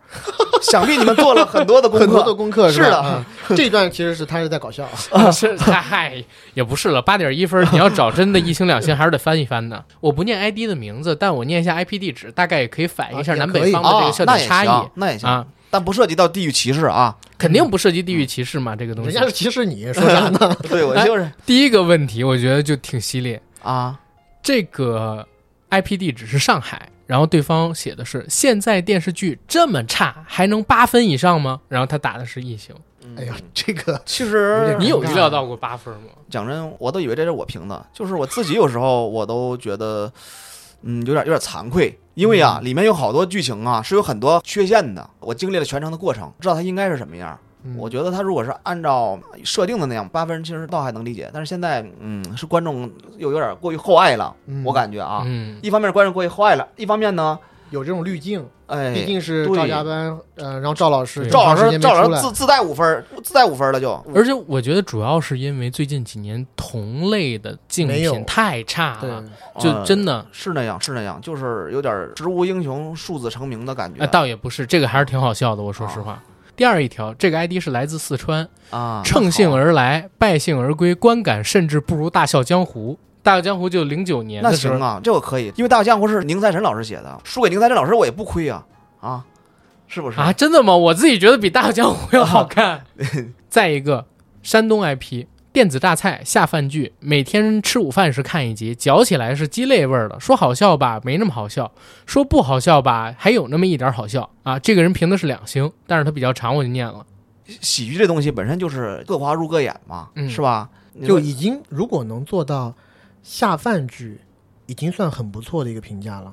你下饭的时候，你总得看一些心情愉悦的东西才可以吧？电子榨菜，我觉得其实算一个也算褒奖了，嗯不算不算不算差评。我觉得电子榨菜不是差评，因为我评价康熙就是我电影榨菜，对你要说对吧电子榨菜不算不算差评，你要说不是《武林外传》也是我电子榨菜，是影视影视泔水，这叫差 评。是 是是，影好影视折 罗对，这啊，这个就比较差评了。 好，OK，再下一个，这是一个辽宁 IP，烂梗和无厘头合集，剧情就很差，而且逻辑性基本没有，就是老赵带几个徒弟攒个局赚点钱花花。看了八集，发现原来马大帅真的是靠范德彪成，那真不是，我都我都想说不是，我自己那么喜欢马大帅，我告诉马大帅里边绝对是两个人，还有这个剧本撑起来的。然后哥，你回应一下呗。嗯，我这样吧，那我觉得这位朋友可能没有看完，因为需要展开嗯这个世界观，需要一些篇幅。建议他直接看第二十一集和第二十二集，我相信他会有一些改观二十嗯一、二十二、二三、二四都是非常好看的。对，对我自己也是觉得，就是前边那几集铺垫人物的时候进展有点快，是是是是，，对，但是从第八集开始进入单元剧环节就好看。下一个问题，这个 IP 是来自河北的，不知道花多少钱买的好评做的宣传，说是喜剧吧，没有一个新鲜的梗，非常尴尬。再说演技呢，这么多年只挣钱不学习吗？就不能有一丝丝提高吗？每一个角色都感觉换谁都能演。这群人就是师傅拜的好，否则啥也不是。吃饭的时候看反胃，休闲的时候看浪费。他提的几个问题呢，我先分解一下啊。这个片子到底有没有请水军做宣传？如果是真的清水君的话，你觉得豆瓣还会这么权威吗？嗯，这个之前我们其实提到过，嗯就是现在在豆瓣刷分很难，很难，很难，对非常难。是嗯我我我不是没动过这个心思，啊就豆瓣真真真不要啊，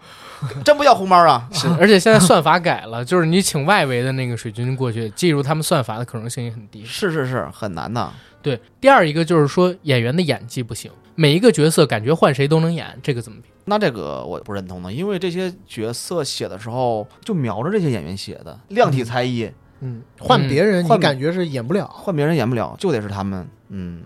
回头啊，这位老师，这位网友朋友，我可以给我个邮箱，我把那个剧本啊，就可以发到他邮箱里，他看他一看就知道这个剧本只有他们能演。 OK，然后再有一个，你你你想听这种人身攻击的吗？ 人身攻击的，那那那别骂别骂街就行，别骂家家人就行。有一个一星的，来自山东的一个女生说，都好丑男演员，然后打了一 星。 这我我嗯，这个我不同意啊，因为我说了文松还挺帅的，是，对，其实有有这个各花入各眼，我觉得如果评价的话，演员长相不应该成为给这个剧打一星的点吧？对，喜剧电影很多国内外的这种嗯有名的喜剧演员，其实长得都不算特别好看。对呀、如果大家都按这么评价，这不就毁了我进演艺圈的路吗？是的，因为喜剧这东 西不能以颜嗯人已经值。早就毒死了你想好好莱坞的怪物史莱克，男男主女主都都很丑，啊， 但对，但不影响它是经典啊嗯。不影响它是经典。对的，是是，行，这几条我们所谓的差评啊也给念完了，然后旭哥呢也都给了回应，我觉得也还好，就是放低心态。还好。对，包括就是观众，我觉得也应该要放松一点儿。其实说实话，我在看《雀刀门》这个戏最开始的时候，我我当时没有预期啊，就是它能有多好，但我真的就是想着最近这段时间挺累的，然后我想找一个呃自己下饭的，无聊的时候放在旁边当背景音的。我我其实我在豆瓣上面就有人听到了，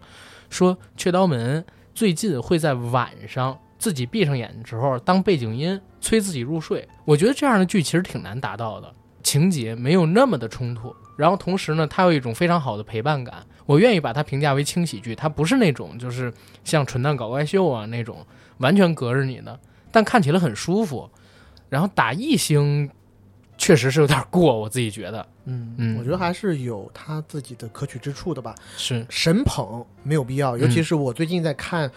最近几集的时候，我嗯觉得那些观众啊，有点有一些观众，少数部分有点魔怔了。他就说啊，哇，这个剧是神剧，它从去年开始制作的嘛，嗯但是可以预测今年发生的很多事，包括我之前就讲的抗倭，说是最近在对应那个呃水，日本到核污水嗯，很多事情嘛，包括像最近这个好马声北音人出对对出对事儿，对，然后马北呀这些事都说对哇，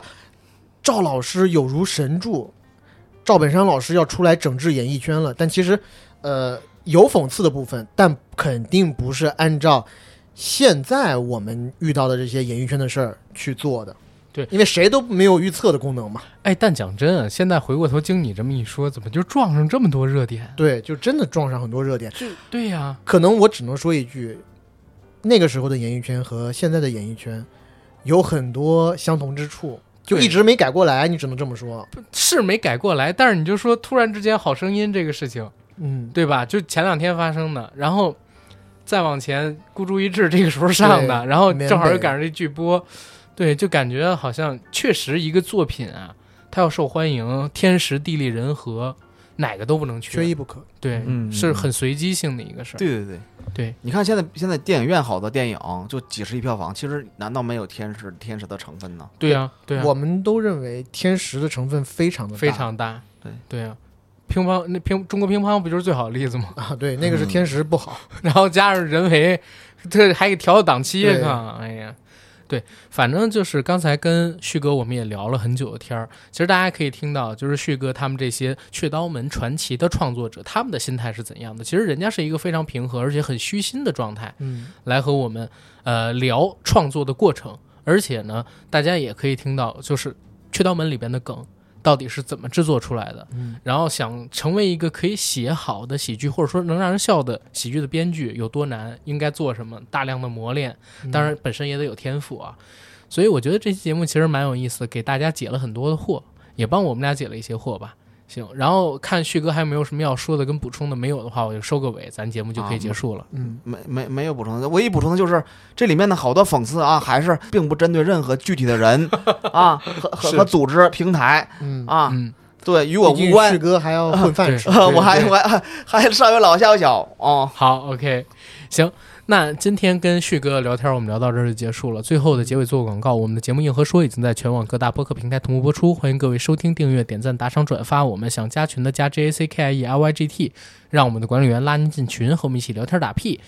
然后想关注主播最新动态以及观片动态的，请到微博搜索 AD 钙奶爱喝奶以及硬核班长两个账号关注我与 AD。行，今天的节目到这儿就结束了。如果有听我们这期节目对《雀刀门传奇》感兴趣的朋友，还没看的，赶快去看一看，在腾讯视频就可以。那拜拜。拜拜。拜拜。